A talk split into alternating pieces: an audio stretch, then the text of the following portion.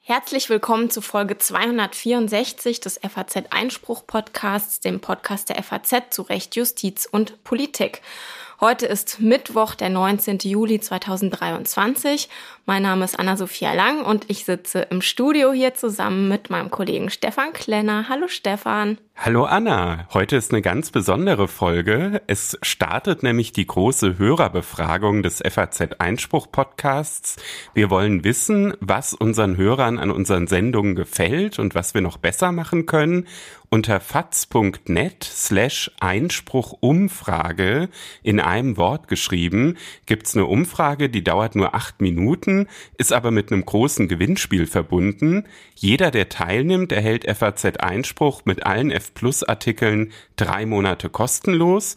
Außerdem gibt's als Hauptpreis eine Reise nach München mit Hotelübernachtung zum Publikumspodcast auf der Juracon im Dezember. Es gibt coole Kopfhörer zum Hören unseres Podcasts und die beliebten FAZ Einspruch Kaffeebecher zu gewinnen. Einsendeschluss der Umfrage ist der 6. August. Es lohnt sich also auf jeden Fall mitzumachen. Das würde ich aber auch sagen. Drei Monate Einspruch-Abo zu mitmachen, finde ich ziemlich cool. Das lohnt sich, würde ich sagen. Ja, und ähm, heute in der Sendung ähm, ist ein, fangen wir mit einem Thema an, ähm, das, glaube ich, ganz vielen Leuten lange noch gar nicht so richtig im Kopf gewesen ist. Es ist ein neues Kriminalitätsphänomen und zwar Geldautomatensprengungen. Mittlerweile kriegen das, glaube ich, sehr viele mit, weil es eigentlich fast jeden Tag in Deutschland irgendwo eine Sprengung gibt oder irgendwo eine Sprengung gemeldet wird. Und das ist eine, eine sehr, sehr gefährliche Entwicklung und hat mit der schwersten organisierten Kriminalität aus den Niederlanden zu tun. Und über dieses Phänomen spreche ich gleich mit Moritz Mosinowski, der Staatsanwalt ist, in Frankfurt bei der Generalstaatsanwaltschaft und zusammen mit anderen Ermittlungsstrukturen aufgebaut hat. Und wir werden auch über die Frage sprechen, ob die Mittel, die das STGB bietet, eigentlich ausreichen, um diese Straftaten angemessen zu verfolgen und, und abzuschrecken. Ja, das Strafrecht ist natürlich nur ein Mittel, aber ja, ich bin äh, sehr gespannt auf das Gespräch. Da lohnt sich auf jeden Fall ein ganz genauer Blick drauf. Danach geht's nach Karlsruhe. Da verhandelt ja das Bundesverfassungsgericht gestern und heute die Wahlprüfungsbeschwerde der CDU-CSU zur Bundestagswahl. Bereits in der vergangenen Woche gab es einen Beschluss äh, der Karlsruher Richter, dass Peter Müller äh, bei der Entscheidung mitwirken darf. Da wollte der Bundestag eigentlich nicht so ganz äh, ran. Die hatten die Befangenheit Müllers äh, beanstandet. Und das hat er auch mit einem Statement ähm, im FAZ-Einspruch-Podcast zu tun, Anna. Genau, wir hatten äh, Peter Müller im Interview, beziehungsweise nicht wir beide, Stefan, sondern unser Kollege Reinhard Müller. Und da hat Peter Müller, der Namensverwandte, ansonsten nicht verwandt und verschwägert, einen Satz gesagt zu dieser Chaos-Wahl in Berlin, um die es da geht im September 2021. Ja, das gucken wir uns auf jeden Fall ganz genau an, denn es ist ja schon auch was Besonderes, wenn man dann mal als Einspruch-Podcast auch in einem Beschluss in Karlsruhe steht. Und danach begrüße ich äh, Professor Klaus-Joachim Grigoleit. Da geht es um den sogenannten Demokratie-Check für AfD-Wahlbeamte. Es gibt ja jetzt in Thüringen einen Wahlgewinner der AfD, der dort äh, bald sein Amt als Landrat antritt. Das Thüringer Landesverwaltungsamt hat in der vergangenen Woche entschieden, dass er das auch tun darf. Und äh, wir gucken uns mal die rechtlichen Grundlagen für diese sogenannten Demokratie-Checks an. Und zum Schluss gibt's wie immer ein gerechtes Urteil, in dem es diese Woche um einen Hundespielplatz geht. Da freuen Stefan und ich uns ganz besonders, da wir mal wieder unsere geteilte Hundeangst festgestellt haben diese Woche. Ja, ja, so ist es. Ich bin schon aufgeregt auf den Fall. Und jetzt starten wir erstmal mit Moritz Musinowski und den Geldautomatensprengern. Es ist noch gar nicht so lange her, dass die Öffentlichkeit des Phänomen, und das es jetzt geht, noch gar nicht so richtig auf dem Schirm gehabt hat. Erst langsam, wo das Ausmaß immer, immer größer geworden ist und wo die Folgen immer verheerender geworden sind, realisieren die Menschen, wie groß die Bedrohung eigentlich ist und dass es womöglich auch nur eine Frage der Zeit ist, bis jemand völlig Unbeteiligtes ernsthaft verletzt wird. Ich spreche von Geldautomatensprengungen. Im Jahr 2022 hat es in Deutschland so viele Geldautomatensprengungen gegeben wie noch nie. 496 Mal haben die Täter das versucht und in mehr als der Hälfte der Fälle waren sie auch erfolgreich. Insgesamt waren es fast ein Drittel mehr versuchte und vollendete Taten als 2021. Das sind BKA-Zahlen, die kürzlich veröffentlicht worden sind. Und auch 2023 geht es so weiter. Die Täter haben schon oft zugeschlagen. Praktisch jeden Tag gibt es von irgendwo in Deutschland eine Meldung von der Polizei, dass wieder ein Geldautomat gesprengt worden ist der gute alte Bankraub, den gibt es so nicht mehr. Und dieses neue Kriminalitätsphänomen wirft viele neue Fragen auf. Angefangen dabei, wer eigentlich die Täter sind, die so dermaßen strukturiert und auch diszipliniert ihre Taten verüben. Das neue Phänomen bringt neue Herausforderungen für die Ermittler und ja, nicht zuletzt auch die Frage, ob das, was das Strafgesetzbuch hergibt, eigentlich dafür noch ausreicht. Einer dieser Ermittler ist jetzt bei mir im Studio, Staatsanwalt Moritz Mosinowski von der Frankfurter Generalstaatsanwaltschaft. Schön, dass Sie da sind. Herzlich willkommen. Vielen Dank für die Einladung. Herr Mosinowski, mit was für einer Art von Tätern haben wir es da eigentlich zu tun bei diesem Phänomen? Also da ist zu differenzieren zwischen verschiedenen äh, Gruppen. Wir haben zum einen einen sehr großen Anteil an niederländischen Tätern, das BKA stellt ja fest, dass mehr als 50 Prozent der Täter niederländischen Hintergrunds sind. Dort aus den Ballungszentren überwiegend Utrecht und Amsterdam. Dann haben wir eine große deutsche Gruppierung gehabt aus dem Rhein-Main-Gebiet und verschiedene andere Gruppierungen verschiedener Herkunft. Ja.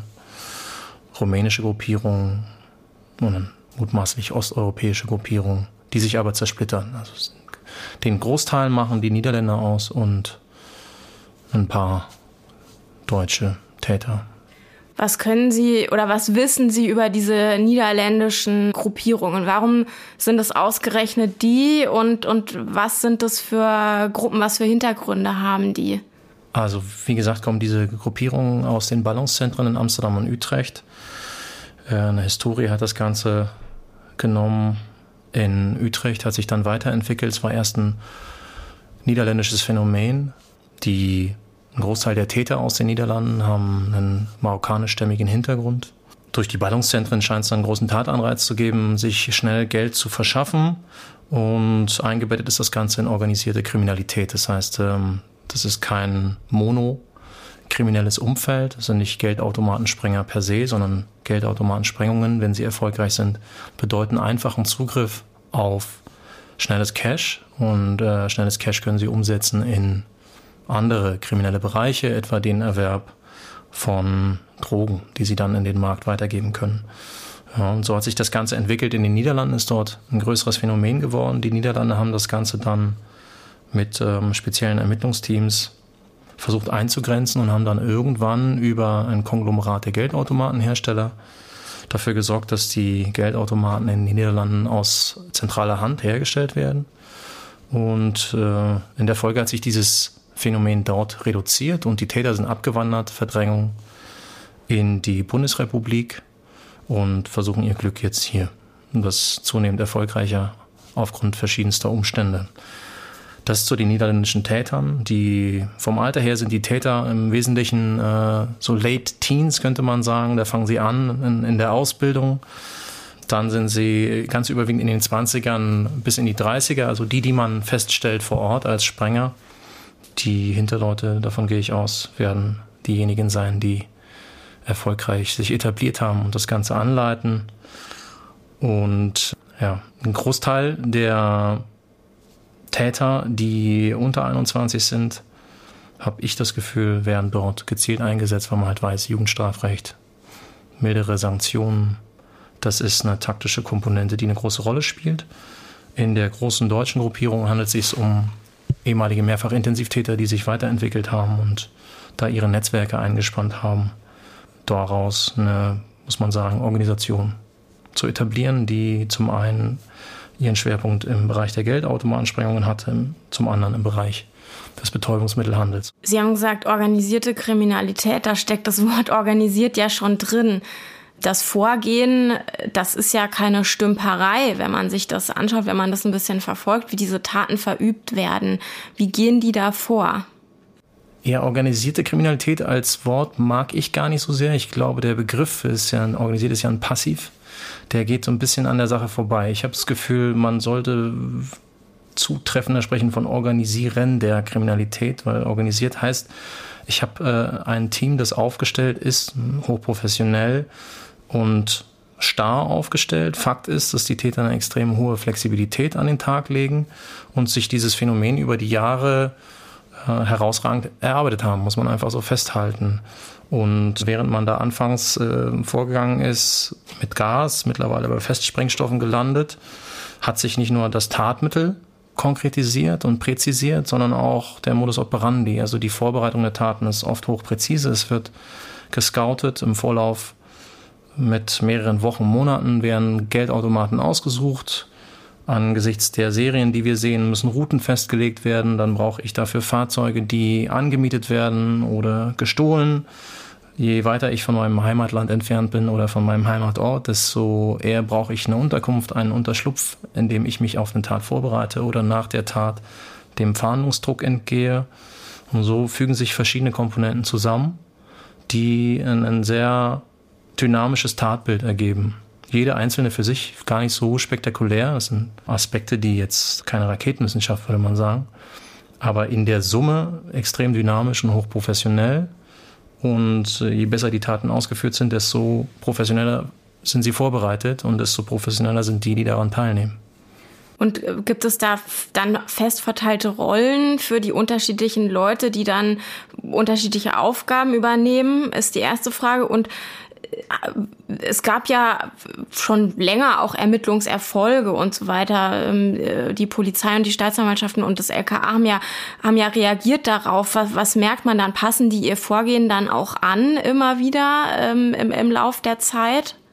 Also, was die Rollenverteilung angeht, wird ja gern von im Rahmen der niederländischen Gruppierung auch die aus dem die Deutsche aus dem Rhein-Main-Gebiet von Netzwerken gesprochen, die aber durchaus äh, extrem gut organisiert sind. Ich habe mir jetzt mal die Zahlen angeschaut. Wenn Sie sagen, wir haben zwischen 2018 und 2022 insgesamt 2047 Taten versucht vollendet im Bundesgebiet und mir keine einzige Situation bekannt ist, vielleicht kenne ich sie aber auch nicht, ja, oder habe was übersehen, in der sich Täter gegenseitig über den Weg gelaufen sind, muss man sagen, trotz der Größe des Bundesgebiets scheinen die extrem gut organisiert zu sein und abgestimmt zu sein. Also sie werden definitiv eine Ebene haben, die die Taten plant. Dann brauchen sie eine Ebene der Logistiker. Das sind Leute, die zuliefern, Fahrzeuge, Unterkünfte und Sprengstoff. Und dann brauchen sie halt eine ausführende Ebene. Leute, die vor Ort die Tat begehen, begleitet von Mittätern oder Gehilfen, die helfen aufzuklären, Zufahrts-, Abfahrtsrouten überwachen, um zu warnen vor herannahenden Polizeikräften. Das ist ein sehr komplexes Bild und wir sehen schon eine recht klare Aufteilung. Also man sind halt spezialis äh, spezialisierte Trupps, muss man sagen, ja. Die sind in ihren jeweiligen Bereichen durchaus sehr gut und gibt es so Redewendungen wie der Fahrer ist der Fahrer, der Beifahrer ist der Beifahrer, und der, der die Tat vor Ort koordiniert, ist derjenige, der da die Kapitänsbinde trägt. Das ist schon sehr eingespielt, muss man sagen. Sie haben den Wechsel erwähnt von Gas zu Festsprengstoff. Und wir sehen ja auch immer wieder die Bilder von dem, was da angerichtet wird, diese krasse Zerstörungskraft, die das Ganze hat und dann völlig zerstörte Filialen von irgendwelchen Banken und so weiter. Wie gefährlich ist das für, für die Bevölkerung eigentlich, für die Menschen, die da wohnen, die vielleicht, wenn so eine Bankfiliale in, in einem Wohnhaus unten drin ist oder sowas und die Menschen wohnen über, oben drüber und dann wird dieser Automat gesprengt. Was, was bedeutet diese fast 500 ähm, äh, Sprengungen 2022 eigentlich für die, für die Bevölkerung?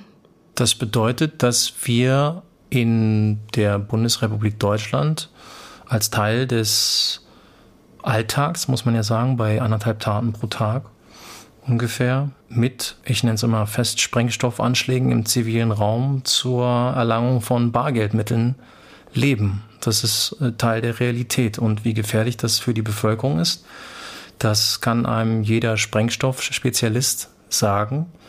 Denn das Sprengchaos vor Ort ist nicht beherrschbar. Sie können natürlich davon ausgehen, dass wenn Sie da einen Sprengsatz anbringen, dass der Automat aufgeht, aber wo, in welche Richtung sich präzise der Explosionsdruck entwickelt, welche Splitter, welcher Splitterflug sich bildet, wohin die fliegen, was aus dem Automaten äh, herausbricht, wohin das fliegt, wie weit das fliegt, ist final nicht kontrollierbar. Und das ist hochgefährlich für die Bevölkerung. Wir sehen wenn wir Tatorte aufnehmen, Splitterflug von 20, 30, teils 40 Metern von Metallteilen, die da im Nahbereich mit 1000 Meter pro Sekunde sich lösen. Ich habe mit Sprengstoffexperten des Landeskriminalamts Hessens gesprochen. Und da sagt man, der Nahbereich einer solchen Sprengung ist eigentlich immer tödlich, weil die Explosionswelle halt Organe angreift. Aber auch der Splitterflug ist einfach nicht kontrollierbar. Und es ist eine Frage des Risikos dass die Täter eingehen äh, und der Bevölkerung zumuten. Was sie nicht ausblenden dürfen, ist übrigens auch Anfahrt und Abfahrt. Die finden ja nicht in geregelten Bahnen statt, wenn es eskaliert. Und das Risiko, dass jemand mit ein paar Festsprengstoffsätzen irgendwo auffährt im Rahmen einer Flucht, weil er sich einen Zugriff entziehen will beispielsweise, darf man ja auch nicht außer Acht lassen. Das ganze Deliktsbild ist natürlich geprägt davon, dass der Festsprengstoff den Tätern eine höhere Erfolgs Quote gewährleistet, weil er einfach massiver ist. sehen wir ja auch, die Zahl der Vollendungen nimmt zu. Aber das Risiko für die Bevölkerung ist eigentlich unermesslich und ist eben die Frage, die sich die Gesellschaft stellen muss. Wie geht man mit dem Risiko um? Ja. Ja, und wie geht man mit dem Risiko um? Also ich sag mal, das, was, was die Ermittlungsbehörden machen, ist natürlich nur ein Baustein von, äh, von dem Ganzen. Aber welche Strukturen braucht es denn, bei den, ja, bei der Polizei, bei Ihnen, ähm, bei den Landeskriminalämtern, um diese Taten angemessen, ja, verfolgen zu können? Und wie ist Deutschland da aufgestellt? Also, aus der hessischen Perspektive, ich befasse mich ja damit seit jetzt zwei Jahren, muss man sagen, dass wir aufgrund der Ausdehnung Hessens allein 170 Kilometer in der Breite, 260, glaube ich, Nord-Süd, irgendwann festgestellt haben, dass es eine Spezialisierung braucht, die der Spezialisierung der Täter angemessen ist. Und das heißt nicht, dass die Fähigkeiten zur Aufklärung dieser Taten bei den Polizeibehörden nicht vorhanden waren. Das durchaus. Es handelt sich aber um ein überregionales, regelmäßig länderübergreifendes, meistens internationales Phänomen. Und dementsprechend müssen sie sich aufstellen. Das heißt, wenn sie erfolgreich sein wollen in einem solchen Bereich, müssen sie das Delikt analysieren, müssen das ganz ökonomisch betrachten. Was bewegt Täter? Wie bewegen die sich? Und äh, wie agieren sie? Wie reagieren sie auf Umstellungen in der Fahndung, in den Ermittlungen? Und dann müssen sie versuchen, Strukturen zu bauen, die das Ganze abbilden. Dazu brauchen sie gar nicht so viel. Sie brauchen Experten. Wie haben wir das in Hessen gemacht? Und das ist kein exklusives Modell. Es wird in anderen Ländern auch so gelebt. Wir haben uns überlegt, dass eine zentrale Ermittlungseinheit polizeilich keinen Sinn macht, weil das Land zu groß ist. Wenn in Kassel gesprengt wird, brauche ich Leute vor Ort, die die Expertise haben, ein solches Delikt aufzunehmen. Selbiges, wenn in Südhessen gesprengt wird. Wenn in einer Nacht in Kassel und in Südhessen gesprengt wird, dann ist, scheitere ich mit einem zentralen Ansatz per Definition. Ich kann mich ja nicht teilen. Also ähm, ist die Idee in Hessen, dass man sagt, man schafft in den Polizeipräsidien Expertenteams, die genau wissen, wie ein Tatort aufzunehmen ist, wie die Fahndung, die unmittelbare Fahndung zu organisieren ist. Und man schafft eine Zentralstelle beim Landeskriminalamt, das, das Delikt, äh, die das Deliktsphänomen analysiert, sich mit den Täterstrukturen auskennt, die die Anbindung hat in die anderen Bundesländer, ähm, zum BKA und in die Niederlande. Und dann baut man eine Art Matrixstruktur. Was wir staatsanwaltschaftlich machen als Eingreifreserve, operative Einheit der Generalstaatsanwaltschaft, ist, dass wir das zentral begleiten. Das lässt sich staatsanwaltschaftlich abbilden, weil die Zahl der Taten jetzt nicht so enorm hoch ist, dass das nicht ginge durch eine Einheit.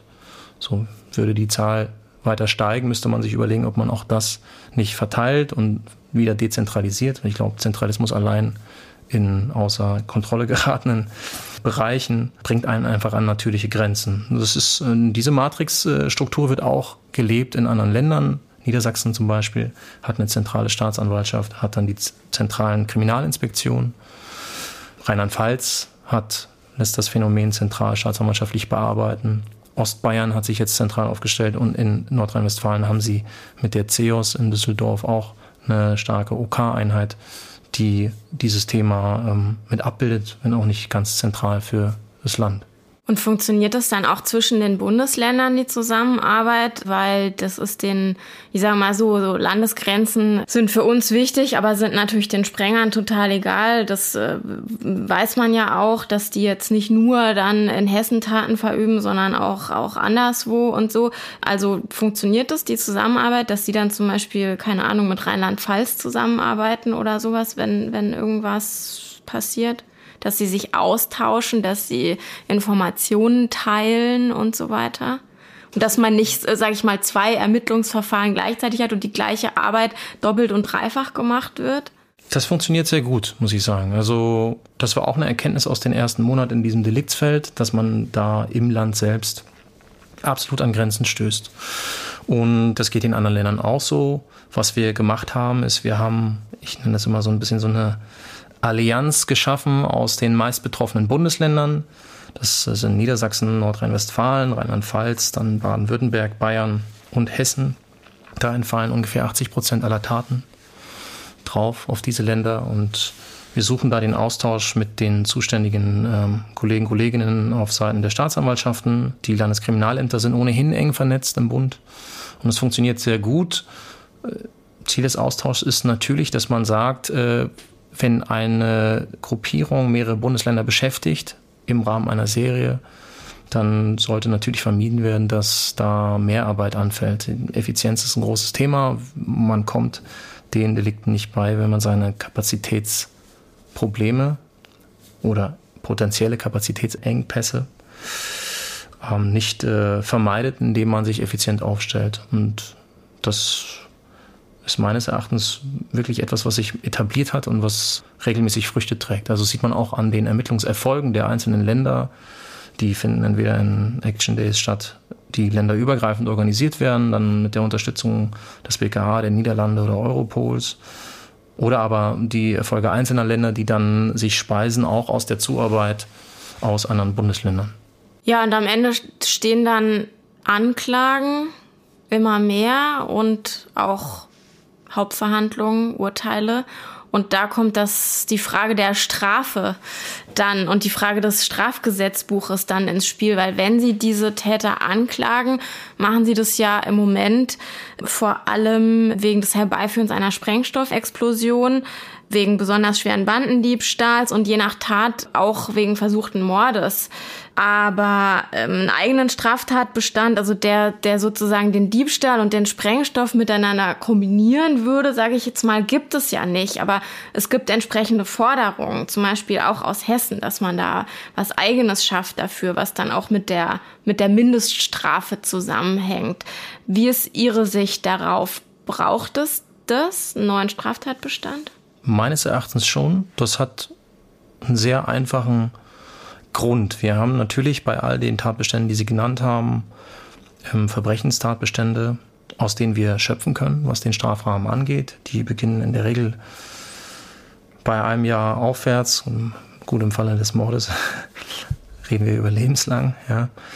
Das Problem, was sich aber stellt, ist, dass es tatsächlich noch keinen Straftatbestand gibt, der die Gefährlichkeit dieses Deliktsphänomens, die Verknüpfung aus der Verwendung von Festsprengstoff zur Erlangung von Vermögen abbildet in einer Art und Weise, die dem gerecht wird, was wir in anderen Bereichen durchaus sehen. Wenn Sie es vergleichen mit dem Bankraub 1.0, dann muss man sagen, dass es nicht erklärbar ist, dass jemand, der mit einer Waffe eine Bank betritt, dort 5000 Euro rausholt, wenn er mit der Waffe wedelt, der keinen minderschweren Fall erhält, dass der mit fünf Jahren Minimum bestraft wird, während Täter mit Festsprengstoff die ganze Gebäude in Schutt und Asche legen, ein enormes Risiko für die Bevölkerung darstellen, mit einem Strafrahmen von einem Jahr Minimum bis zu 15 Jahren adressiert werden.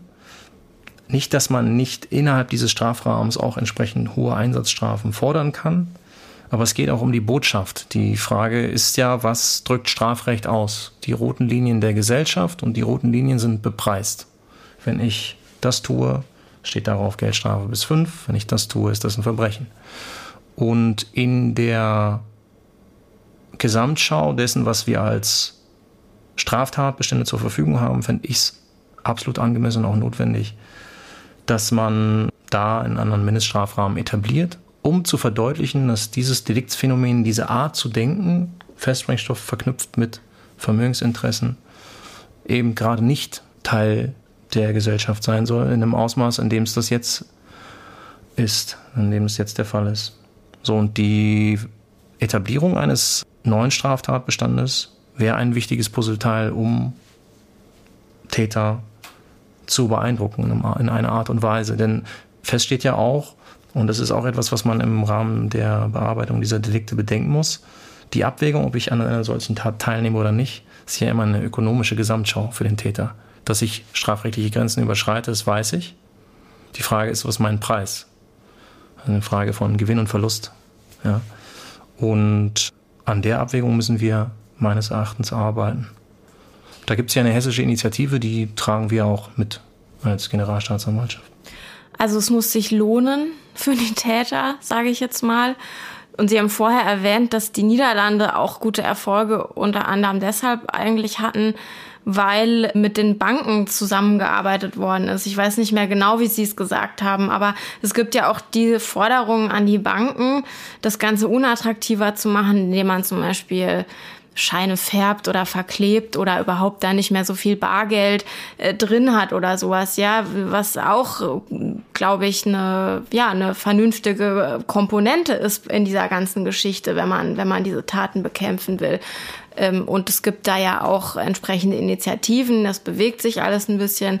Auf der letzten ähm, Justizministerkonferenz, wenn ich es richtig im, im Blick hat, hat äh, Bayern da auch wieder ein bisschen was äh, zugefordert. Also wie ist, wie ist ihr, ihr Blick darauf? Denn äh, ich sag mal, alleine mit den Mitteln, mit dem Mittel des Strafrechts ähm, das Ganze zu bekämpfen, das reicht ja nicht aus. Das ist richtig grundsätzlich muss man sagen, dass in allen kriminalistischen Bereichen das Strafrecht allein nicht die Lösung der Probleme ist, sondern dass es immer gesamtgesellschaftliche Themen sind. Auch die Frage der Geldautomatensprengung ist eine gesellschaftliche Aufgabe, der wir uns stellen müssen. Und ich sage ja, Strafrahmenverschärfung wäre ein wichtiges Signal, ist natürlich ein repressives Signal, also allein eine Frage der Strafverfolgung. In der Prävention braucht es auch Anstrengungen, ob die dann in der in gesetzlichen Vorgaben liegen müssen. Das ist die Frage, die es zu klären gilt. Wir haben ja in Hessen im Jahr 2022 einen, Arbeitskreis gegründet auf Initiative des äh, äh Innenministeriums, in dem mittlerweile 50 bis 70 Banken regelmäßig vertreten sind und gemeinsam mit der, mit der Bankenschutzgruppe des Landeskriminalamts über die Analyse und Sicherung von Geldautomaten sprechen. Da tut sich sehr, sehr viel. Also aus hessischer Sicht kann ich nur sagen, dass wir da enorme Fortschritte erzielen. Was abzuwarten sein wird, ist, ob das Ganze bundesweit Früchte trägt und dann wird man eine Entscheidung treffen müssen. Das komplett auszublenden, das wird nicht gehen. Man kann diese Themen nicht allein einer gesellschaftlichen Gruppe als Aufgabe zuschustern und die Gruppe dann allein lassen. Also weder die Strafverfolgungsbehörden noch die Banken können das Thema für sich lösen, sondern man muss insgesamt schauen, wie man das Ganze angeht. Deswegen äh, lässt sich derzeit nicht beantworten, ob es da gesetzliche Vorgaben braucht. Ich habe immer noch die Hoffnung, dass der Markt sich da selber reguliert. Es bleibt halt abzuwarten. Ja. Ihre vielen Kollegen, mit denen Sie zusammenarbeiten und Sie werden da sicherlich einen Anteil haben an der Regulierung, wie Sie es gerade genannt haben. Ja, Herr Musinowski, vielen Dank. Schön, dass Sie da waren. Danke nochmal für die Einladung. An die Wahl in Berlin im September 2021 am 26. erinnern sich wahrscheinlich noch sehr, sehr viele, beziehungsweise an das Chaos, was da geherrscht hat. Das kann man ja gar nicht anders ausdrücken. In Berlin ist ja an dem Tag nicht nur der Bundestag äh, gewählt worden, sondern es gab noch zwei weitere Wahlen plus einen Volksentscheid. Ähm, Berlin-Marathon war auch noch. Ähm, es ging noch um die Berliner Bezirksverordnetenversammlung und das Abgeordnetenhaus. Ja, und das Chaos ähm, bestand dann daraus, dass falsche Stimmzettel verteilt wurden, dass Stimmzettel gefehlt haben, dass es ewig lange Schlangen vor Wahllokalen gab, dass Wahllokale teilweise zwischenzeitlich geschlossen worden sind und in manchen eben auch nach 18 Uhr beziehungsweise 18.30 Uhr noch gewählt worden ist, wo ja schon die ersten Hochrechnungen und die ersten äh, ja, Befragungen und Statements tatsächlich schon, schon draußen sind und veröffentlicht sind. Und ähm, hinzu ist auch gekommen bei dem ähm, Thema der fehlenden und falschen Stimmzettel, dass der Nachschub schwer zu besorgen war, weil eben der Berlin-Marathon stattgefunden hat. Also ein riesiges Chaos. Und die ersten beiden Wahlen sind mittlerweile wiederholt worden, und zwar im Februar. Aber was mit der Bundestagswahl eigentlich geschieht, das ist nach wie vor unklar. Es hat sehr, sehr viele Beschwerden gegeben dagegen, 1700. Und dieses Wahlprüfungsverfahren, um, den, um das es jetzt geht, auch in Karlsruhe am Bundesverfassungsgericht, ist ein zweistufiges Verfahren, wo der erste Schritt äh, die Wahlprüfung ähm, durch den Bundestag ist. Und das ist auch so geregelt im Grundgesetz in Artikel 41. Also der Bundestag entscheidet eigentlich über seine eigene Gültigkeit und entscheidet auch über die Verletzung von Rechten bei der Vorbereitung und der Durchführung der Wahl. Und der Bundestag hat zugestimmt, dass es eine Wiederholung geben darf.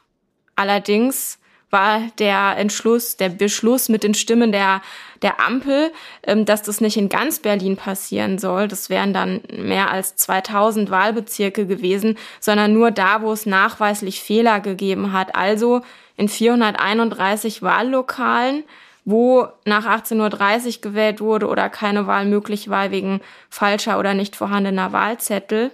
Ja, und die Unionsfraktion, ähm, die will das nicht, die sieht es anders und ist deshalb nach Karlsruhe gezogen. Ja, die sind der Auffassung, äh, dass das ein bisschen schmal ist, diese Wiederholung, weil sie argumentiert, dass wenn in 431 Wahllokalen eben erhebliche Pannen passiert sind, dass sich das ja zumindest in der Regel, wenn es eine gewisse Häufigkeit gibt, auch auf den kompletten Wahlkreis auswirkt. Es gibt ja in Berlin insgesamt zwölf Wahlkreise und die CDU-CSU möchte in sechs Wahlkreisen komplett äh, die Wahl wiederholen. Die Ampel sieht das nicht so. Sie sagt, der weniger intensive Eingriff in den Bestand des Parlaments würde genügen mit der Wiederholung in 431 Wahllokalen, argumentiert er mit der Verhältnismäßigkeit. Und die Union wiederum sagt, na ja, das ist aber nur vorgeschoben, weil eigentlich angesichts der aktuellen Umfragen hat die Ampel Angst vor einem schlechteren Wahlergebnis. Ob sie mit dieser Wahlprüfungsbeschwerde durchdringt, das wird dann das Bundesverfassungsgericht erst nach Auswertung der mündlichen Verhandlungen entscheiden. Es ist ja dann die zweite Stufe des Wahlprüfungsverfahrens, die jetzt eben läuft, wo die Karlsruher Richter darüber befinden und die mündliche Verhandlung gestern und heute war da eben ein wichtiger Bestandteil und die Entscheidung wird dann in einigen Wochen erwartet. Genau, und es hat aber schon vor einer Woche einen Beschluss gegeben aus Karlsruhe, beziehungsweise der ist eigentlich von vor zwei Wochen, ist aber vergangene Woche veröffentlicht worden und der ist interessant und der hat eben auch mit dem Einspruch-Podcast zu tun. Und zwar ging es da um die Frage, ob der Bundestag dem Verfahren eigentlich beitreten darf. Und äh, die Entscheidung aus Karlsruhe ist gewesen, nein, er darf nicht beitreten. Und äh, mit diesem, ähm, ja, mit dieser, mit diesem Wunsch war in Anführungsstrichen war auch ein Befangenheitsantrag des Bundestages verbunden gegen den Verfassungsrichter Peter Müller. Und der ist jetzt damit auch gegenstandslos. Das bedeutet, dass äh, Peter Müller eben mitentscheiden darf über die Wahlprüfungsbeschwerde. Äh, Stefan. Ja, da müssen wir, glaube ich, jetzt zuallererst noch mal hören, was Peter Müller eigentlich in unserem äh, Podcast im Interview mit Reinhard Müller am 5. Oktober 2022 gesagt hat. Äh, das hat es nämlich durchaus in sich. Also wenn sich das so darstellt, wie das den Medien zu entnehmen ist, dann dürfte das ein einmalig gelagerter Fall sein. Ich meine, da werden ja Verhältnisse geschildert. Da ist man ja versucht zu sagen, sowas hätte man sich vor einigen äh, Jahrzehnten vorstellen können in irgendeinem diktatorischen äh, sogenannten Entwicklungsland, aber doch nicht mitten in Europa, äh, mitten in Deutschland. Ja, das ist schon ein sehr, sehr klares Statement und ungewöhnlich für einen Verfassungsrichter, dass der zu einem Fall, wo äh, später drüber entschieden wird, sich so, so deutlich äußert. Und das wirft natürlich die Frage auf, warum konnte denn jetzt eigentlich der Bundestag da nicht beitreten. Und es ist ganz spannend, wenn man sich das anguckt im Bundesverfassungsgerichtsgesetz, in den ähm, Passus zum Wahlprüfungsverfahren, da ist so ein Beitritt nicht vorgesehen. Da könnte man ja sagen, wie kommt der Bundestag dann überhaupt auf die Idee? Die Juristen des Bundestages haben aber argumentiert, und das stimmt auch, dass es in der Vergangenheit durchaus andere Fälle gab, wo im Bundesverfassungsgerichtsgesetz für einen Beitritt auch keine Regelung bestand, wo aber die Richter wegen einem offenkundigen Bedürfnis einen Beitritt zugelassen haben. Und dazu musste sich das Bundesverfassungsgericht ja nun ähm, verhalten. Es hat erstmal festgestellt, dass die Möglichkeit eines Beitritts nicht Ausdruck eines allgemeinen Prinzips des Prozessrechts sei. In der Regel müsse das deshalb dann schon deutlich normiert sein, wenn man da beitreten kann. Und sie haben dann auch so ein bisschen verglichen, dass die Wahlprüfung ja im Grunde so ist wie eine Entscheidung der Eingangsinstanz, die dann nochmal durch ein Berufungs- oder Revisionsgericht überprüft wird. Also bei der Wahlprüfung ist dann der Bundestag die erste Instanz, das Bundesverfassungsgericht die zweite Instanz. Und ja, dann haben sie auch noch ein historisches Argument gehabt, dass bis 2012 in Paragraph 48 Bundesverfassungsgerichtsgesetz ja auch eine eigenständige Form des Beitritts zum Wahlprüfungsverfahren enthalten war, und äh, die wurde dann gestrichen. Das heißt, es gibt auch keine unbeabsichtigte Regelungslücke und damit keine Möglichkeit für eine analoge Anwendung. Und dann war noch die Frage, ob es, wenn es so nicht ist, vielleicht verfassungsrechtliche Gründe gibt, die die äh, gebieten, dass der Bundestag hier beitreten darf. Und da hat der Bundestag mit der Waffengleichheit argumentiert, aber das hat das Bundesverfassungsgericht auch zurückgewiesen. Ja, und ich finde, da gibt es so einen Begriff, der ist gar nicht so einfach immer im Blick zu haben. Und zwar geht es da um kontradiktorische Verfahren. Ein kontradiktorisches Verfahren, das ist ein Verfahren, wo äh, zwei Parteien miteinander ringen und immer nur einer gewinnen kann. Da ist im Verfassungsgericht zum Beispiel das Organstreitverfahren ein typisches Beispiel. Das liegt hier aber nicht vor, sagen die Karlsruher Richter. Man könnte das ja erstmal denken, weil die Union Union ja mit dem äh, Beschluss der Ampel nicht einverstanden ist. Aber beide haben ein gemeinsames Interesse, sagt das Bundesverfassungsgericht, nämlich äh, die objektive Prüfung dieses Wahlprüfungsverfahrens. Da soll alles mit rechten Dingen zugehen.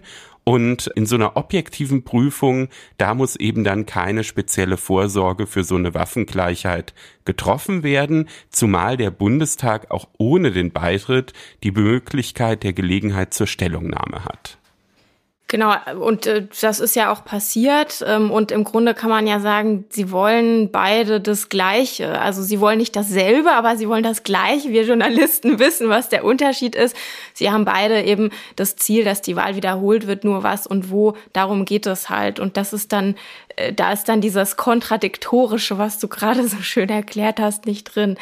Unsere Kollegin Marlene Grunert aus der Politikredaktion, die war in Karlsruhe und ist auch dort und äh, schaut sich das an und hat eben von dort berichtet, dass es schon deutliche Kritik gegeben hat oder herauszuhören war des Gerichts an diesem Beschluss des Bundestags und auch an den Methoden des Wahlprüfungsausschusses. Und die Richter haben wohl in 35 weiteren Wahlbezirken, um die es jetzt bisher noch gar nicht gegangen ist, auch Unregelmäßigkeiten festgestellt. Aber die Fragen, die sich da stellen, sagt Marlene, die sind schon äh, schwierig. Also zum einen die Frage, wie weit sich das Gericht eigentlich einmischen darf, ob es eigentlich nur beurteilen darf, welche Konsequenzen es jetzt geben muss aus diesen Wahlfehlern oder ob es auch selber prüfen darf, ob und wo es Fehler gegeben hat. Und außerdem sagt sie, gibt es eben keine wirklichen Angaben im Gesetz dazu, wie es denn eigentlich weitergeht, wenn es Fehler gegeben hat Was man auf jeden Fall sagen kann, ist, dass es wahrscheinlich schneller gehen wird, als es normalerweise geht mit Urteilen des Bundesverfassungsgerichts. Es wird wahrscheinlich alles nur ein paar Wochen dauern bis zur Entscheidung, weil nämlich die Amtszeit von Peter Müller Ende September endet und Peter Müller ist Berichterstatter in ja, diesem ich, Verfahren. Ich glaube, da gibt's sogar auch noch einen zweiten Grund, und zwar ist ja insgesamt dieses Wahlprüfungsverfahren jetzt auch schon ganz schön lange am Laufen. Ne? Man darf nicht vergessen, das war ja eine Wahl, die war im September 21, du hast es eingangs gesagt. Und natürlich ist dann irgendwann, ich sag mal, wenn dann schon das Ende der Wahlperiode absehbar ist, so eine Wiederholungswahl auch irgendwie mit, mit wenig äh, Witz verbunden. Deshalb ähm, ja, gibt's da, glaube ich, äh, mehrere Gründe. Es ist in der Tat dogmatisch auch sehr spannend, wie stark sich das Bundesverfassungsgericht dann wirklich aus dem Fenster lehnt. Ähm, es gibt ja ähm, auf materieller Ebene immer so drei Ebenen in einem Wahlprüfungsverfahren. Erstmal wird geguckt, liegt überhaupt ein Wahlfehler vor? Dann wird geprüft, ist er mandatsrelevant und dann geht's um die Verhältnismäßigkeit. Bei der Mandatsrelevanz könnte dann auch noch mal das Thema sein, wird eigentlich die Wahl nur mit, äh, also immer mit Erst- und Zweitstimme wiederholt oder in einigen Wahlkreisen nur mit der Erststimme. Auch das ist noch umstritten. Das heißt, es gibt ganz, ganz viele spannende Fragen, die sich in den nächsten Wochen noch klären werden. Und da haben natürlich dann auch die, die bei unserer Hörerumfrage mitmachen und Einspruch kostenfrei drei Monate zur Verfügung haben, weil sie sich am Gewinnspiel beteiligen, einen Vorteil, weil die können das dann ganz im Detail noch weiter verfolgen. In der vergangenen Woche hat das Thüringer Landesverwaltungsamt bekannt gegeben, dass Robert Sesselmann sein Amt als Landrat im Landkreis Sonneberg antreten kann. Sesselmanns Wahl hatte deutschlandweit für Aufsehen gesorgt. Er ist der erste AfD-Politiker, den die Bürger in ein solches Amt gewählt haben. Das Verwaltungsamt hatte geprüft, ob Sesselmann die Voraussetzung erfüllt, als Wahlbeamter jederzeit für die freiheitliche demokratische Grundordnung einzutreten. Dass die Prüfung für Sesselmann positiv ausfiel, wird kritisiert, allerdings auch die Prüfung selbst, ebenso wie deren Zeitpunkt. Das ist viel Gesprächsstoff für Professor Klaus Joachim Grigoleit. Wir sprechen mit ihm über die verfassungstreue Pflicht für Wahlbeamte. Er ist Professor an der Technischen Universität Dortmund und kommentiert die Grundpflichten für Beamte im Battes Kommentar zum Beamtenrecht. Guten Tag, Herr Professor Grigoleit. Hallo, Herr Dr. Kenner. Herr Professor Krigoleit, warum ist ein Landrat ein Wahlbeamter und somit an die Verfassungstreuepflicht gebunden? Die meisten Menschen denken ja bei einem Landrat eher an einen Politiker und nicht an einen Beamten. Das hat historische Gründe. Das war bereits sehr lange angelegt, dass die Landräte eben kommunale Beamte und nicht staatliche Beamte sind. Und ähm, das war schon in der preußischen Ordnung so, ähm, so vorgesehen und ähm, dementsprechend hat man sie dann unter dem Grundgesetz genauso behandelt ähm, wie die kommunalen Bürgermeister und Bürgermeisterinnen und das sind kommunale Wahlbeamte. Also hat man die Landräte als Kommunalbeamte auch zu Wahlbeamten gemacht. Bedeutet das denn, dass ein Landrat sich dann genauso verhalten muss wie ein anderer Beamter? Oder gibt's da schon nochmal Unterschiede, weil er eben gleichzeitig auch Politiker ist? Tja, ich glaube, die Vorstellung, ähm, dass ähm, der Landrat gleichzeitig auch Politiker ist, da steckt so der Kern des Problems drin. Und dazu müssen wir vielleicht noch so ein paar Grundlagen erstmal klären. Der Ausgangspunkt für die ganze Problematik ist Artikel 33 Grundgesetz. Da gibt es ein grundrechtsgleiches Recht, dass jeder Deutsche gleichen Zugang zu jedem öffentlichen Amt hat. Und gleicher Zugang heißt Zugang nach Leistung, Befähigung und Eignung. Und daraus resultieren dann die vielen Konkurrenzstreitigkeiten, die wir zum Beispiel in Beförderung von Beamten immer haben, dass ein Bewerber geltend macht, ich war aber eigentlich viel besser geeignet als der andere und dann kann der das vor Gericht ausfechten. Das ist so die, die Grundlage. Das gilt übrigens nicht nur für Beamte, sondern auch für Angestellte des öffentlichen Dienstes. Und also fragen wir uns, wo gehört da jetzt dieser verfassungstreue Grundsatz hin? Und da hat sich so sehr frühzeitig in der Bundesrepublik Deutschland ausgebildet ähm, in der Rechtsprechung der Gedanke, ähm, dass Beamte die nicht treu zur Verfassung stehen, nicht geeignet sind für das Amt. Und das hat ja wahnsinnige Furore gemacht, so als ähm, ähm Berufsverbote in der Zeit der 60er, 70er Jahre. Da waren da natürlich was heißt natürlich, da waren historisch eben ähm, Kommunisten betroffen, die ähm, dann ausgeschlossen werden sollten. Ähm, aber das Bundesverfassungsgericht hat eben gesagt, die historische Erfahrung der Weimarer Republik ist, wenn der Beamtenapparat nicht treu zur Verfassung steht, dann haben wir in unserer Demokratie ein Problem. Das ist der Ausgangspunkt. Und jetzt haben wir ein, ein Wertungswiderspruch insoweit, als wir auf der einen Seite von Beamten diese Verfassungstreue fordern, und davon, dafür gibt es ja auch wirklich gute Gründe, auf der anderen Seite aber dem Wahlkollektiv, also in dem Fall den Bürgern im Landkreis, ähm, die Entscheidung darüber überlassen, wer diesen Beamtenjob ausfüllen soll. Das heißt, die Bürger bestimmen dann über den Beamten und denken aber, sie bestimmen über einen Politiker. So ist es. So ist es. In Wahrheit bestimmen die über einen Beamten. Die bestimmen darüber, wer Beamter werden soll. Wer also für dieses Amt geeignet ist. Und das Problem haben wir nicht nur bei den kommunalen Wahlbeamten, sondern in einer ähnlichen Form stellt sich das durchaus auch für Richter. Richter werden von Richterwahlausschüssen gewählt und dementsprechend tritt die Wahl an die Stelle der Auswahl im bürokratischen System. Also normalerweise sagt der Dienstherr, wir machen ein Auswahlverfahren und dann haben wir bestimmte Kriterien, nach denen wir Eignung, Leistung, Befähigung prüfen und den best, danach bestgeeigneten, den wählen wir aus. Wenn wir es dem Volk überlassen, dann wählen die eben nach Gutdünken aus und das dürfen die auch, weil der, das Wahlvolk ja nicht an irgendwelche Grundsätze gebunden ist.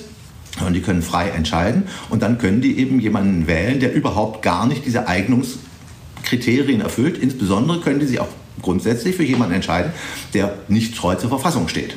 Das ist übrigens der Unterschied und das muss man eben hervorheben und deshalb habe ich auch vorher gesagt, das Grundproblem ist die Vorstellung, das ist ein Politiker. Diese Leistungsauswahl, diese Eignungsauswahl, die gilt nicht für Politiker. Also in den Bundestag ähm, können sie gewählt werden, auch wenn sie nicht treu zur Verfassung stehen. Da prüfen wir das gar nicht. Jetzt war ja das Prüfergebnis im Fall Sesselmann, dass er zumindest nach Ansicht des Thüringer Landesverwaltungsamtes wohl dann doch treu zur Verfassung steht. Das hat ja viele verwundert. Wir müssen vielleicht noch mal klären, was genau bedeutet denn Verfassungstreuepflicht? Ja, die verfassungstreue Pflicht haben wir in unterschiedlicher Lesart auf zwei Ebenen. Das spielt erstmal bei den Parteien eine Rolle. Wir haben ja die Möglichkeit, vom Bundesverfassungsgericht Parteien verbieten zu lassen. Das ist bisher einmal bei der Deutschen Reichspartei als Nazi-Nachfolgepartei und dann bei der KPD passiert. Ähm, Im NPD-Verbotsverfahren ist das ja gescheitert. Und da haben wir sehr, sehr hohe Anforderungen. Da muss nämlich diese Partei eine kämpferische Haltung gegen die freiheitlich-demokratische Grundordnung einnehmen. Da reicht nicht eine kritische Position, sondern da ist erforderlich, dass über die Kritik hinausgehend die versuchen mit verfassungswidrigen Mitteln unsere Ordnung umzustürzen. Dann wird eine Partei verboten. Bei den Beamten ist es was grundlegend anderes, weil wir nämlich wollen, und das ist eben diese historische Erfahrung aus der Weimarer Republik, dass die Beamten aktiv für die demokratische Grundordnung eintreten. Und dementsprechend ist da der, die Schwelle zur Nichteignung niedriger angelegt als bei Parteien. Das führt dazu, dass wir so eine gewisse Unsicherheit haben. Was ist denn das Verhalten, aus dem wir dann entnehmen können, dass der Beamte sich nicht aktiv für die freiheitlich-demokratische Grundordnung einsetzen würde? Und in dem Zusammenhang ist immer wieder, wird immer wieder diskutiert, reicht dazu aus, dass der in einer Partei ist, die der Verfassung gegenüber kritisch eingestellt ist. Und wenn er in der Partei wäre, die verfassungswidrig, also vom Bundesverfassungsgericht verboten wäre, ja, dann wäre die Partei aufgelöst, da kann man also gar kein Mitglied sein. Deshalb haben wir darunter diese Kategorie der verfassungsfeindlichen Partei. Das ist was, was letztlich auf die Geheimdienste, also auf den ähm, ähm Verfassungsschutz zurückgeht, der davon ausgeht, er darf besondere geheimdienstliche Beobachtungsinstrumente einsetzen, ähm, wenn im Vorfeld der Verfassungswidrigkeit jedenfalls so eine Tendenz der Verfassungsfeindlichkeit besteht. Geht ja auch immer wieder um, durch die Presse, ähm, dass die AfD beobachtet wird deswegen. Und jetzt ist die Frage, reicht es aus, dass jemand Mitglied einer solchen verfassungsfeindlichen Partei ist, um ihn vom öffentlichen Dienst auszuschließen? Und da gibt es sehr verschiedene Standpunkte. Ähm, das ist von verschiedenen Gerichten unterschiedlich gehandhabt worden. Ähm, der Europäische Gerichtshof für Menschenrechte hat mal gesagt, alleine die Zugehörigkeit zur DKP solle nicht ausreichen. Da müsste der Meinungsfreiheit Vorrang vor diesen Verfassungsschutzgedanken gegeben werden. Aber das ist nicht aus, ausdiskutiert. Also da kann man sehr, sehr unterschiedliche Positionen so einnehmen. Und das ist natürlich gerade jetzt in dieser Situation für die AfD relevant. Aber Herr Sesselmann ist ja jetzt nicht nur äh, Mitglied der AfD in Thüringen, die ja tatsächlich vom Thüringer Verfassungsschutz als erwiesen rechtsextremistisch eingestuft wird, sondern er ist auch Mitglied des Landesvorstandes, sitzt also als Beisitzer mit im Landesvorstand gemeinsam mit Björn Höcke. Das heißt, es geht hier also nicht nur um die Mitgliedschaft, sondern auch darum, dass er auch weitergehende Folgerungen aus seiner Mitgliedschaft gezogen hat und für ein Vorstands Kanzleramt kandidiert hat und das auch ausführt. Reicht nicht das dann aus, um zu sagen, der ist jetzt nicht mehr tragbar, der kann nicht für die freiheitliche äh, demokratische Grundordnung eintreten? Also für die Position habe ich natürlich großes Verständnis. Auf der anderen Seite, man wird es an solchen formalen Kriterien nicht allein festmachen können. Man wird nicht einfach sagen können, der hat für den Vorstand kandidiert und dann ist er ungeeignet. Muss es dann der Landesvorstand sein oder reicht er aus der Kreisvorstand? Ähm, reicht überhaupt irgendeine Funktion in der Partei aus? Da müsste man sich dann ja Gedanken drüber machen. Nein, wesentlich kommt es im Kern auf so eine Gesamtwürdigung an.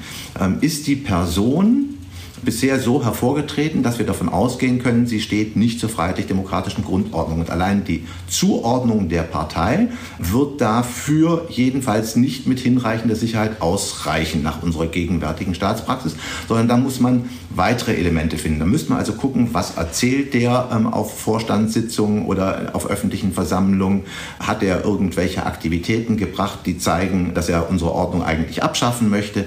Ähm, da muss man sich so ein Gesamtbild verschaffen und nur auf der Grundlage eines solchen Gesamtbildes kann man dann eine Entscheidung treffen. Jetzt haben Sie ja vorhin gesagt, äh, dass man eigentlich schon davon ausgeht, dass die Beamten auch aktiv für die freiheitliche demokratische Grundordnung eintreten müssen. Ich habe mich dann so ein bisschen gefragt, was bedeutet das denn eigentlich jetzt für die Amtsführung Sesselmanns? Also er tritt ja jetzt dieses Amt als Landrat an und dann könnte es ja durchaus passieren, dass er dann auf irgendeiner Kreisveranstaltung mit Kreistagsabgeordneten der AfD zusammensteht und einer von diesen Kreistagsabgeordneten der AfD sagt dann irgendwas, was sich ganz klar gegen das Grundgesetz richtet. Welche Pflichten hat er dann als Landrat, wenn er da doch aktiv für die freiheitliche demokratische Grundordnung eintreten muss? Ja, völlig richtig. Das wird, das wird letztlich irgendwie die spannende Frage sein. Ne? Was passiert, wenn jemand, ähm, dessen Verfassungstreue wir jedenfalls mit guten Gründen auch bezweifeln können, wenn der dann sein Amt tatsächlich ausfüllt in diesem von Ihnen gerade bezeichneten Kontext. Und im Regelfall, im Normalfall gilt, ein Beamter, der von verfassungsfeindlichen Äußerungen, mit verfassungsfeindlichen Äußerungen konfrontiert ist, mit einer Situation konfrontiert ist, in der, der er jedenfalls bei vernünftiger Betrachtungsweise davon ausgehen darf ähm, oder davon ausgehen muss, ähm, dass es, da passiert jetzt was, was ähm, letztlich mit unserer Verfassung nicht vereinbar wäre, ähm, der muss dann aktiv widersprechen. Der darf dann nicht nur nicht zustimmen, sondern der muss sich dann einmischen. Wenn also ein Amtsträger auf einem Parteitag der AfD ist ähm, und in, in, einer entsprechenden Funktion und dann werden da verfassungswidrige Reden gehalten, ähm, dann muss er dazu Stellung nehmen. Das wäre jedenfalls eigentlich die Konsequenz aus der bisherigen Rechtsprechung. Ähm, inwieweit wir das so aufrechterhalten, weil angesichts der Situation, gerade zum Beispiel im thüringischen Landesverband, ähm, wird das ja eigentlich oder muss man damit rechnen, dass das permanent passiert, dann kann ein solcher Amtsträger eigentlich ein solches Amt dort auch nicht mehr ausfüllen. Das sollte jetzt die spannende Frage sein. Und da mal gucken, wie die, wie die Staatspraxis damit umgeht. Ja, das wird dann in der Tat spannend und da hat ja auch eine Schlüsselrolle dann wieder dieses Thüringer Landesverwaltungsamt, was ja jetzt auch schon die Prüfung durchgeführt hat. Dass diese Prüfung stattgefunden hat, hat aber durchaus auch Kritik hervorgerufen, weil es ja vorher schon äh, einen örtlichen Wahlausschuss gab, der über die Zulassung der Kandidaten befunden hat, schon vor der Wahl. Warum gibt es dann nach der Wahl nochmal so eine Art Demokratiecheck? Wo dann dieses Verwaltungsamt nochmal auf den Plan tritt. Ja, ja, das ist, das ist diese wirklich missliche Situation. Sie werden einem Thüringer Wähler nicht bedeuten, nicht klar machen können, dass er dass die mit der Mehrheit ihrer Stimmen jemanden gewählt haben und nachher eine Behörde kommt und sagt, das durftet ihr aber nicht. Das große Problem ist, und das ist eben angelegt in dem, was ich vorher erzählt habe, dass wir auf der einen Seite diese Beamteneigenschaften haben, ähm, deren, deretwegen diese Verfassungstreue gewährleistet werden muss. Auf der anderen Seite aber das Auswahlverfahren durch eine Wahl passiert. Ne? Ähm, die meisten ähm, Länder ähm, regeln tatsächlich sowohl in der Landeswahlordnung, in der Kommunalwahlordnung als auch in der Gemeindeordnung, dass von vornherein auch zur Wahl nur aufgestellt werden darf, wer diesen FDGO-Check, also die Verfassungs den Verfassungstreue-Check erfüllt hat. Jetzt haben wir das Problem, dass ähm, das eine neue Situation ist und nachher muss ja jemand ähm, die Beamtenurkunde aushändigen. Erst durch die Aushändigung der Ernennungsurkunde wird jemand zum Beamten. Und derjenige, der die, Verfassungs-, äh, der die Beamtenernennungsurkunde aushändigt, ähm, der ist natürlich an Recht und Gesetz gebunden. Der darf also diese Urkunde nicht aushändigen an jemand, der nicht die Gewähr der Verfassungstreue bietet. Und deshalb hatten wir jetzt diese missliche Situation. Das ist auch nicht wirklich gut auflösbar, weil ähm, Sie können nicht sagen, das darf nachher nicht mehr geprüft werden, weil letztlich ähm, es ist ein Verwaltungsakt, der dort ähm, geschieht, nämlich die Beamtenernennung. Und ein Verwaltungsakt ist natürlich als Exekutivakt an die Verfassung gebunden. Deshalb können Sie nicht sagen, ach, das hat schon jemand anders geprüft, das mache ich jetzt nicht mehr. Die müssen das schon tun. Auf der anderen Seite ist es nicht gut vorstellbar, dass wir erst jemanden wählen lassen und dann sagen, wir ernennen den aber nicht nicht. Und dann wählt ihr nochmal und dann wählt ihr so lange, bis ihr jemanden habt, ähm, der verfassungstreu ist. Insofern ist es ein Spannungsverhältnis, dessen Auflösung ich jetzt nicht so richtig gut sehe. Auf der anderen Seite, und das, dadurch wird es vielleicht noch ein bisschen komplizierter, aber das ist, glaube ich, für den Hintergrund wichtig, das Wahlvolk bei so einer Kommunalwahl, bei so einer Wahl über einen Kommunalbeamten ist nicht gleichermaßen ungebunden wie das Wahlvolk bei der Bundestagswahl oder der Landtagswahl. Der Unterschied ist nämlich, dass bei solchen Wahlen, jetzt hier über ähm, ähm, den Landrat oder einen Bürgermeister, setzt sich ja das Wahlvolk an die Stelle einer Behörde, die sonst über die Auswahl des richtigen, des bestgeeigneten Kandidaten zu entscheiden hätte. Das ist ein bisschen ähnlich wie beim Volksbegehren. Da haben wir auch diese plebiszitäre Demokratie, aber es wird vorher geprüft, ob denn dieses Plebiszit auch tatsächlich durchführbar ist. Und das ist es nur dann, wenn letztlich der Landtag, zu dem das in der Regel geht, ähm, diese Regel auch als Gesetz erlassen könnte. Weil das Volk sitzt dann in der Situation des Landtags.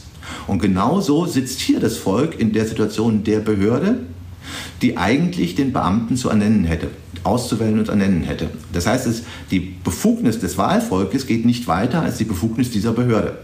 Das führt dazu, dass man hier sagen kann, ja, der maßgebliche, der maßgebliche Prüfungspunkt ist letztlich bei der Wahlkandidatenaufstellung. Und da muss das verbindlich geprüft werden und da müssen die auch ernst machen. Und ob die hier im Thüringen schon in diesem Zeitpunkt wirklich ernst gemacht haben oder ob sie sich gedacht haben, ach, da machen wir uns jetzt erstmal nicht die Finger schmutzig, das gibt nur Ärger und wahrscheinlich wird ja sowieso keiner von denen gewählt. Das entzieht sich jetzt meiner Kenntnis. In Zukunft werden die darauf sicher besser achten, weil die Situation, die wir jetzt in Thüringen hatte, hatten, die darf eigentlich nicht eintreten. Aber wäre es dann nicht konsequent, diese nachgelagerte Prüfung abzuschaffen? Ja, ja, jein. Also nochmal, ähm, wir müssen versuchen, diese nachgelagerte Prüfung so bedeutungslos wie möglich zu machen. Aber Sie würden ja auch nicht auf die Idee kommen, dass der Bundespräsident, der letztlich den Ausfertigungsakt für ein Gesetz macht, ähm, dass der die Verfassungsmäßigkeit überhaupt gar nicht mehr prüfen darf des Gesetzes, ähm, weil schließlich der Bundestag schon mal darüber entschieden hat. Der Bundestag war der Auffassung, wir haben hier ein ordentliches Verfahren gemacht und aus dem Verfahren ist ein ordentliches Gesetz hervorgegangen. Dann würden Sie sagen, ähm, muss der Bundespräsident es auch nicht mehr prüfen? Die Staatspraxis sieht so aus, der Bundespräsident prüft. Wie weitgehend das Prüfungsrecht ist, ist umstritten, aber wir haben immer noch mal diese Kontrollinstanz und die werden wir hier auch nicht ganz aufgeben können, aber man muss sie eben so weit zurückdrängen wie möglich. Andere Bundesländer lösen es ja trotzdem ein bisschen anders. Wir müssen ja einfach nur mal über die Landesgrenze von Thüringen mhm. nach Sachsen-Anhalt gucken. In Sachsen-Anhalt ist es ja so, dass auch in einer Gemeinde ein AfD-Politiker zum Bürgermeister gewählt ja. wurde. Und da hat jetzt aber gerade das Innenministerium von Sachsen-Anhalt gesagt, es wird eben keine Prüfung von Seiten des Landes geben, weil das auch im äh, sachsen-anhaltinischen Kommunalwahlgesetz gar nicht vorgesehen ist, sondern über die Gültigkeit der Wahl ausschließlich der Stadtrat der jeweiligen mhm. Gemeinde befindet, also auch wieder ein äh, Gremium, was demokratisch äh, gewählt ist. Mhm. Ist das vielleicht eine elegantere Lösung? Das ist sicher die elegantere Lösung. Dann ist es jedenfalls die Landesbehörde los. Ähm, dann müsste eben aber eigentlich die kommunale Behörde, also dem Fall der ähm, Gemeinderat oder der Stadtrat, der müsste dann diese Entscheidung treffen. Dann haben sie das Problem nur auf eine andere Ebene verlagert. Und da hat man natürlich auch das Risiko, wenn zum Beispiel die AfD eine Mehrheit in dem Stadtrat hat, dann ist es ja sehr unwahrscheinlich, dass die einem Wahlbeamten äh, der AfD dann den Amtsantritt verwehren. So, so ist es. Dann hilft dann nur noch die Rechtsaufsicht, die Kommunalaufsicht, ähm, die dann eine solche, eine solche Entscheidung beanstanden könnte dann ist letztlich dann doch wieder beim Innenministerium gelandet. Also ich glaube, das sind alles nur so verwaltungsorganisatorische Fragen, ändern am Grundsatz des Problems gar nichts. Wir haben auf der einen Seite das Wahlvolk, das eine Entscheidung trifft und auf der anderen Seite müssen wir staatlich gewährleisten, dass die Beamten treu zur Verfassung stehen. Und das muss halt geprüft werden. Und ähm, ein Beamter, der nicht treu zur Verfassung steht, der kann auch ein kommunales Wahlamt nicht bekleiden. Ja? Und das ist dann mehr eine Frage der Verwaltungstechnik und der Verwaltungsorganisation, wie man das sinnvollerweise macht.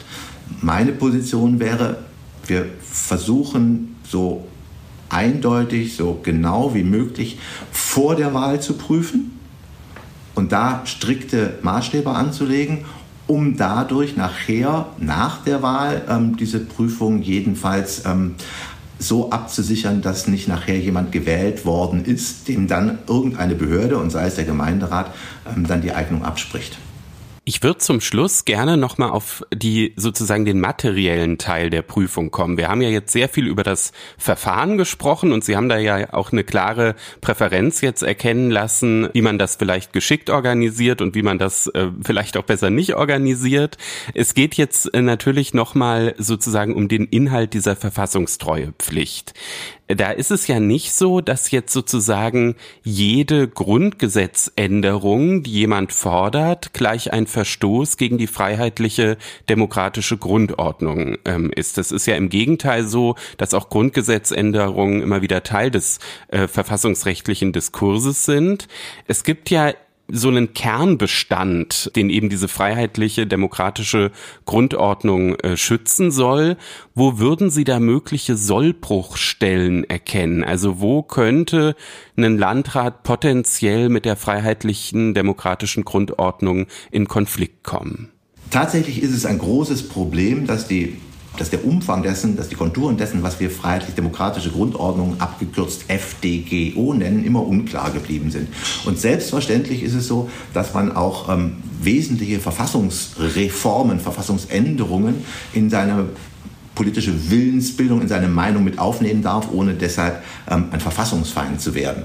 Ähm, also muss man überlegen, welche Prinzipien, welche Grundlagen gehören denn so unabdingbar ähm, zu, zum Wesenskern unserer Verfassung, dass wir sagen, Abweichungen in dem Bereich können wir bei Beamten nicht tolerieren. Und dazu gehört selbstverständlich die demokratische Willensbildung von unten nach oben, ähm, vom Wahlvolk in die Staatsorgane. Dazu wird auch gehören, ähm, dass dieser Willensbildungsprozess auch in den Parteien so stattfinden muss. Da müsste man bei der AfD zum Beispiel mal gucken, ähm, gibt es da Abweichungen, aber das würde dann ja eher in die Richtung ähm, staatlichen Eingriffs in die Parteienfreiheit ähm, gehen. Und dann wird man mit Sicherheit sagen müssen, dass Grundlagen unserer ähm, Grundrechtsordnung auch zur freiheitlich-demokratischen Grundordnung zählen. Also ähm, die Gleichheit aller Menschen vor dem Gesetz, ähm, die Gel Geltung der absoluten Differenzierungsverbote aus 3 Absatz 3 etwa, ja, und damit alle Formen rassistischer Diskriminierung. Wer sowas vertritt, kann bei uns nicht Beamter werden. Ähm, Gleichstellung von Mann und Frau könnte man wahrscheinlich, kann man wahrscheinlich auch dazu rechnen. Und ich denke mal, dass in diesem Bereich viele, viel Konfliktpotenzial, ähm, gerade bei diesen ähm, rechtsgerichteten Parteien besteht. Daneben selbstverständlich ähm, der Gedanke der Rechtsstaatlichkeit, also der Vorrang und Vorbehalt des Gesetzes, die Verwaltung, dass die Exekutive an Recht und Gesetz gebunden ist, ähm, was eben jeder exekutiven ähm, Notgesetzgebung, ähm, wie wir sie aus den Jahren 33 folgende kennen, entgegensteht. Das sind so die Elemente, wo ich meinen würde, da könnte es Konfliktpotenzial geben. Ich wäre der Auffassung, im Kern wird es wahrscheinlich meistens um Grundlagen unserer Grundrechtsordnung gehen. Na, dann sind das viele spannende Felder, die Anlass geben, auch aus juristischer Perspektive in den kommenden Monaten noch weiter in den Landkreis Sonneberg in Thüringen zu gucken. Für heute war das eine erste Einschätzung zum sogenannten Demokratiecheck des Thüringer Landesverwaltungsamtes, das in der vergangenen Woche bekannt gegeben hat, dass der AfD-Politiker Robert Sesselmann sein Amt als Landrat im Landkreis Sonneberg antreten kann. Ich habe das Ganze besprochen mit Professor Klaus Klaus-Joachim Krigoleit von der Technischen Universität Dortmund. Er kommentiert die Grundpflichten des Beamten im Battes-Kommentar zum Beamtenrecht. Herzlichen Dank, Herr Professor Krigoleit. Ich bedanke mich für die Gelegenheit, Herr Dr. Kenner. Für unser gerechtes Urteil gehen wir in dieser Folge mal wieder nach Berlin und äh, wir gehen zu einem Hundespielplatz in einem Hochhauskomplex. Dieser Hundespielplatz wird äh, betrieben von einem Bürgerverein, der dafür mit dem Bezirksamt einen Nutzungsvertrag abgeschlossen hat und dieser Hundespielplatz, der hat einen Zaun und er hat ein abschließbares Tor und der war am Anfang von sieben in der Früh bis zehn am Abend geöffnet und dann gab's aber Beschwerden wegen Lärms. Es gab eine akustische Bewertung dann in Form von Prognoserechnungen. Das ist alles in diesem Detail tatsächlich wichtig für die Entscheidung. Und das Ergebnis äh, dieser emissionsschutzrechtlichen Prüfung war dann, dass dieser Hundespielplatz nur bleiben kann, wenn da nicht mehr als 30 Hunde gleichzeitig sind. Und die, die Öffnungszeiten wurden dann verändert, je nach Werktag und Sonntag. Und es gab ähm, Hinweise, die dann auf die Öffnungszeiten am Tor angebracht worden sind. Ja, aber im Juni 2018 hat sich dann eine Anwohnerin gemeldet, die Klägerin, um die es hier geht. Die hat sich beim Bezirksamt gemeldet und hat gesagt, es ist immer noch viel zu laut und hat die sofortige Schließung beantragt, weil das alles unzumutbar sei. Und im Januar 2019 ist ihre Klage dann beim Verwaltungsgericht in Berlin eingegangen. Diese Frau hat auch Lärmprotokolle erstellt. Sie hat da argumentiert, dass sie total gestresst ist, dass sie sich nicht mehr konzentrieren kann, dass an Schlaf oder an Entspannung gar nicht mehr zu denken ist, auch wenn die Fenster zu sind. Und ja, sie hat argumentiert auch in ihrer Klage, dass ähm, es überhaupt gar keinen Sinn hat, diese Zeiten weiter zu begrenzen, weil die Nutzungszeiten ja sowieso nicht ausreichend kontrolliert äh, werden. Und es beschäftigt sich in diesem Fall viel eigentlich mit der ja, wie Hundegebell eigentlich klingt. Also, dass es unterschiedliche Tonhöhen gibt und dass es starke Impulse gibt durch das Bellen und so weiter. Und ähm, jedenfalls hat diese Klägerin gesagt, das Gemeinwohl müsse nicht hinter den Interessen der Hundebesitzer anstehen. Und das Gericht hat dann Messungen angeregt. Ja, es hat äh, Messungen angeregt. Äh, da war dann auch noch umstritten, äh, nach welchen Kriterien diese Messungen nun eigentlich genau erfolgen. Aber am Ende dieses langen Rechtsstreits, der, wie du es richtig geschildert hast, sich über mehrere Jahre dann hingestreckt hat, wurde eben die Klage abgewiesen. Das hat das Verwaltungsgericht Berlin am vergangenen Montag bekannt gegeben und hat argumentiert, dass die Hundehaltung zu einem typischen Stadtbild in der Großstadt dazugehört und äh, die Errichtung eines Hundespielplatzes wegen möglicher Nutzungskonflikte in einer Grünanlage, da musste ich dann natürlich auch wieder an unsere Hundeangst denken, Anna, weil wenn wir da äh, Picknick im Park machen würden, ähm, wären wir natürlich auch gleich wieder nervös. Also jedenfalls haben dann die Richter gesagt, ja, das äh, ist vielleicht sogar erforderlich, so ein Spielplatz. Und dann ist es ja auch noch so, dass in Berlin eine Leinenpflicht gilt, es also auch möglicherweise Gründe des äh, Tierschutzes gibt. Und deshalb war dann am Ende äh, die Anwohnerin nicht erfolgreich. Genau, also die Richter haben gesagt, wenn man sich sozusagen, wenn man die Gesamtumstände würdigt, dann ist dieser Lärm zumutbar, weil es ja auch diese Messungen gegeben hat und äh, dabei herauskam, dass die Richtwerte, die es gibt für allgemeine Wohngebiete, nicht überschritten sind, sogar wenn man die unterschiedliche Tonhöhe des Bellens und die starken Impulse einberechnet, was die getan haben in dieser Messung, also nochmal was obendrauf geschlagen. Ja, auch für sowas gibt's in Deutschland klare Regelungen, wie schön. Und deshalb ähm, ist, ist dieser Lärm äh, zumutbar. Und äh, die Richter haben äh, gesagt, die Frau hätte nur dann einen Anspruch auf die Schließung gehabt, wenn der Lärm die Gesundheit geschädigt hätte, schwer und unerträglich in das Eigentum eingegriffen hätte oder nach den emissionsschutzrechtlichen Vorschriften nicht mehr hinnehmbar sei. Stefan, vielleicht kannst du auch noch mal kurz erklären, was eigentlich, sage ich mal, die rechtliche Grundlage oder die Grundlagen gewesen sind für diese Entscheidung. Ja klar, es ist ja immer irgendwie dann auch spannend, ähm, wenn man mit so einem Fall äh, konfrontiert wird, zum Beispiel auch in der Klausur, wie kleidet man das eigentlich ein? Da gibt's ja erstmal immer die Ebene der Zulässigkeit, da muss man sagen, liegt hier eine Leistungsklage vor, weil ja die Anwohnerin etwas begehrt hat äh, von der Behörde, was aber kein Verwaltungsakt ist, sonst wäre es eine Verpflichtungsklage gewesen. Hier ist es dann eben eine Leistungsklage. Ja, und dann muss man erstmal auch eine Anspruchsgrundlage suchen von der äh, von der Anwohnerin, also zumindest eine, die irgendwie in Betracht kommt. Und das ist hier gar nicht so leicht, weil das nicht so richtig irgendwo steht. Ähm, es gibt einen von der Rechtsprechung anerkannten öffentlich-rechtlichen Abwehr- und Unterlassungsanspruch bei solchen äh, Lärmbelästigungen. Ist ein bisschen umstritten, wie der hergeleitet wird. Die einen machen das analog ähm, übers bürgerliche Gesetzbuch, wo es ja so einen Beseitigungs- und Unterlassungsanspruch auch gibt in den Paragraphen 1004, 906. Andere sagen, der leitet sich direkt aus dem Grundgesetz ab, aus den Artikeln 2 und 14. Wie man das genau ableitet, ist dann eigentlich fast egal.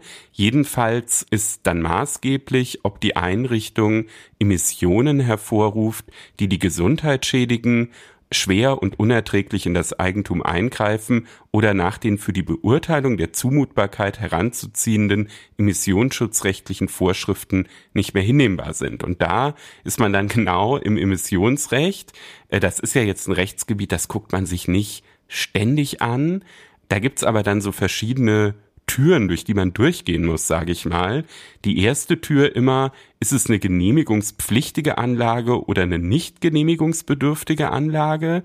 Das wäre hier nicht genehmigungsbedürftig gewesen, kann man ja vielleicht auch bei so einem Hundespielplatz erstmal drüber staunen, ist aber so zumindest nach dem Emissionsschutzrecht. Und äh, danach gibt es dann eben im Paragraph 22 Bundesemissionsschutzgesetz Pflichten der Betreiber nicht genehmigungsbedürftiger Anlagen. Da heißt es, dass eben nach dem Stand der Technik unvermeidbare schädliche Umwelteinwirkungen auf ein Mindestmaß zu beschränken sind. Und dann kommen genau die ganzen Messungen ins Spiel, die du eben schon skizziert hast. Daher spielt die TA-Lärm, das ist die technische Anleitung zum Schutz von Lärm, eine Verwaltungsvorschrift, eine große Rolle. Und so kann man sozusagen diesen ganzen Streit dann am Ende auch in Paragraphen kleiden. Und ja, ich sag mal, wer das in der Prüfung macht, der äh, kann dann auch zeigen, dass er die Normen auf dem Kasten hat. Und äh, dieses ganze Thema Emissionen, Lärm, Klagen wegen Lärms, das ist ja kein Einzelfall. Also das äh, kommt ja ganz oft vor und ich habe den Eindruck auch immer mehr, dass gegen Feste, die irgendwo stattfinden, vorgegangen wird. Da gibt es immer wieder wirklich Streit drum und, und auch strittige Entscheidungen, die dann aus der Politik und von anderswo kritisiert werden. Also ähm, es ist äh, ja, es ist etwas, was viele Menschen ähm, beschäftigt und auch sehr, sehr viele Gerichte beschäftigt und keine einzelne Geschichte ist viele Menschen, viele Gerichte und auch viele Prüflinge. Und dann suchen natürlich auch die Prüfer immer nach neuen Fällen. Gab mal so eine Phase, da waren dann Kinderspielplätze ganz beliebt. Vielleicht kommt ja jetzt eine Phase, wo dann Hundespielplätze oft vorkommen. Wir werden das im Blick haben. Als die Entscheidung am Montag kam, habe ich gedacht, das ist auf jeden Fall ein Urteil für die Sendung. Wir kommen jetzt schon wieder zum Ende unserer Sendung und ich möchte Ihnen, liebe Hörerinnen und Hörer, wie immer gerne nochmal den Hinweis geben, dass Sie uns sehr gerne Hörerfragen schicken können. Wenn Sie eine Hörerfrage haben, bitte als Sprachnachricht schicken und auch ansonsten Rückmeldungen, Themenideen, Anregungen immer gerne an einspruchpodcast.faz.de und Sie finden uns jetzt auch auf Instagram unter faz.einspruch. Außerdem wollen wir natürlich nochmal an die große Hörerbefragung erinnern. Das haben wir ja schon zum Eingang gesagt. Unter faz.net slash Einspruchumfrage in einem Wort gibt's äh, die große Umfrage, acht Minuten lang. Wir wollen wissen, was Ihnen an unseren Sendungen gefällt und was wir noch besser machen können. Das Ganze ist mit einem großen Gewinnspiel verbunden. Jeder, der daran teilnimmt, erhält FAZ Einspruch mit allen F-Plus-Artikeln drei Monate kostenlos. Außerdem verlosen wir als Hauptpreis einen Besuch beim Publikumspodcast von FAZ Einspruch im Dezember auf der Juracon in München.